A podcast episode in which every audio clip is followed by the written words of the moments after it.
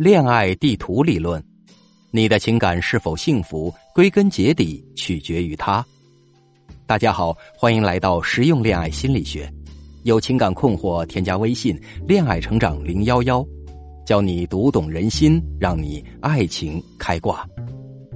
从事婚恋心理咨询这么多年，我被问过太多问题：为什么我总是遇到渣男？为什么我每段恋爱都超不过半年？为什么我的婚姻这么受折磨？这些年来，几百几千份婚恋案例，我一直在总结，试图从中找出一条通往幸福的规律。而我发现，确实存在这样一条可能通用的规律。那么，今天我们就来聊一聊这个话题——恋爱地图。我曾经听过这样一句话，叫“孩子是父母的复刻版本”。如果这个孩子有问题，那一定是原件出了问题。其实，这个复刻的道理放到恋爱里也是一样的。情感世界里，每个人都有属于自己的原件，也就是恋爱地图。如果你经常在感情里感到痛苦、不适或者怀疑，往往是你的那张恋爱地图出现了问题。而这张地图，一般情况下你自己是意识不到的。简单来说，这张恋爱地图由三个方面构成：一、你的目标，在这段感情里我要实现什么；二、自我情况，你的优缺点、经历、想法、信念；三、你的行为方式，为了实现目标，你采用怎样的行动？它就像是一个原始导航，无形中左右着你在亲密关系中的一举一动。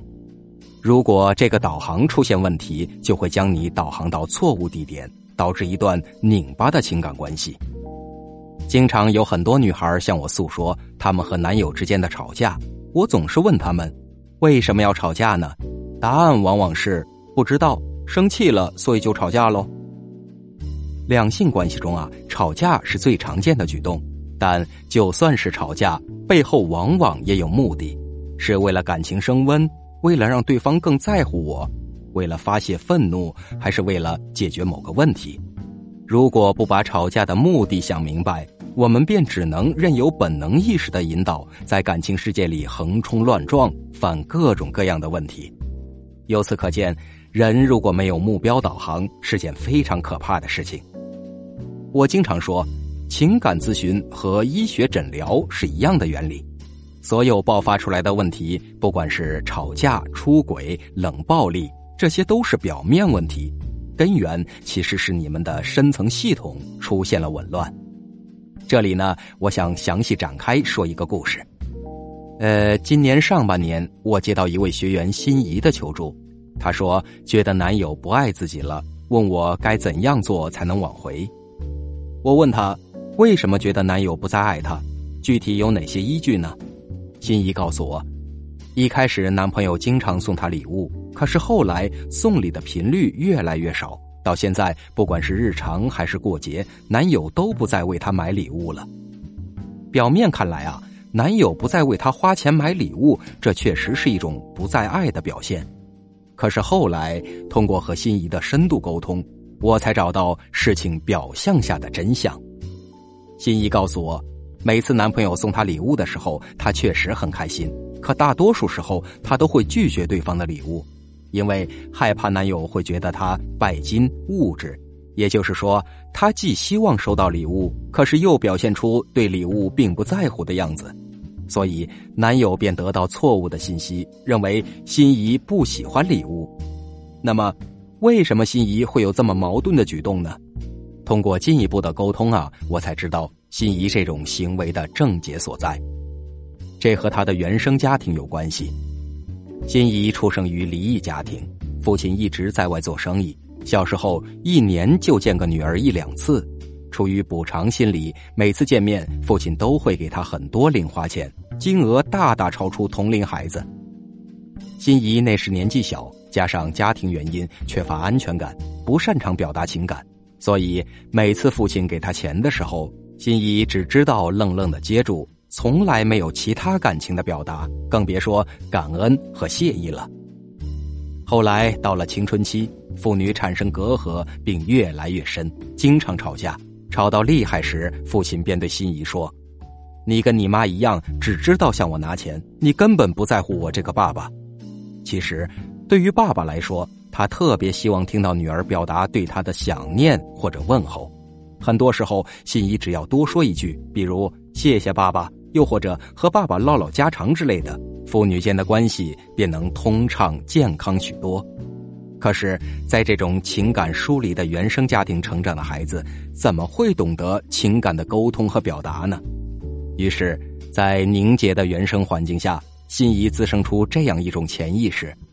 只要收对方的钱、礼物、好意，那对方就会认为我物质，我是个坏女孩，以至于这种潜意识渗透进她和男友之间的关系里。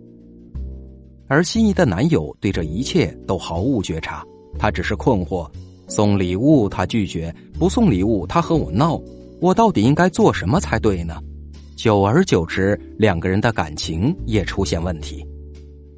这种由原生家庭带来的恋爱积习，会大大影响我们的恋爱地图。那正在收听节目的你，恋爱地图怎么样了呢？有没有偏离航向了呢？如果你想知道自己的爱情地图状态，想知道有没有导航有误，可以添加微信“恋爱成长零幺幺”，是“恋爱成长”小写全拼再加零幺幺哦。现在添加即可获得一次免费的情感分析。让我们的专业分析师帮你分析出你的爱情地图，看一看你该如何走向幸福。很多人到如今也不太清楚情感咨询到底是做什么的。听到这里，我想你已经明白，情感咨询的最大价值就是帮助人们设置适合自己的恋爱地图，收获自己想要的爱情和婚姻。其实，感情技巧上的问题很好解决。最难的是心理和行为模式的东西，尤其是由于人的原生家庭、童年经历、过往情感、周围人的影响等等造成的潜意识。生活中有太多因素在干扰我们，正是这些因素形成了我们的潜意识，并最终影响你的行为。当一个人没有恋爱地图，或者恋爱地图设置错误的时候。潜意识就会控制人的行为，带你走向不想要的生活。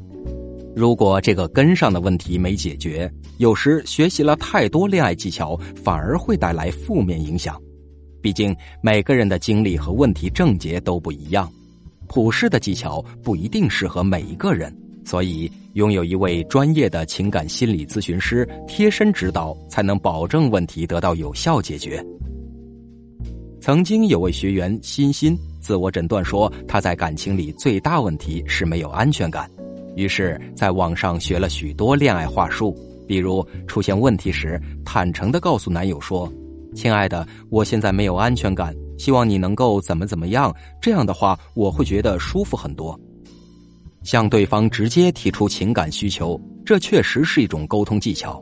可是，欣欣学到这个技巧以后。和男友的关系不但没有改善，反而越来越糟糕，因为她提出的要求越来越多。从一开始要求对方多陪陪她，到不允许男友回复任何异性短信，再要求男友交出手机密码，时刻报备行踪等等，索要越来越多。但她的安全感不仅没得到满足，反而更加焦虑。欣欣的男友也到了崩溃边缘。其实啊，并不是沟通技巧错，而是他使用方式错了。其实，欣欣这时最需要的是一对一的情感心理咨询，帮助她找到自己没有安全感的根源，才是当务之急。后来，欣欣找到了我们，原因还是出于她的原生家庭。欣欣的父亲在她七岁那年就去世了，而她最依赖的人就是父亲。所以，找男友大多是年长型，并且将对父亲的依赖投射到了每一任男友身上。后来，经过一对一的疏导，欣欣终于能够正视自身问题，并且从根本上化解了焦虑。很多时候啊，我们在情感里像陀螺一样无助，始终无法找到问题症结。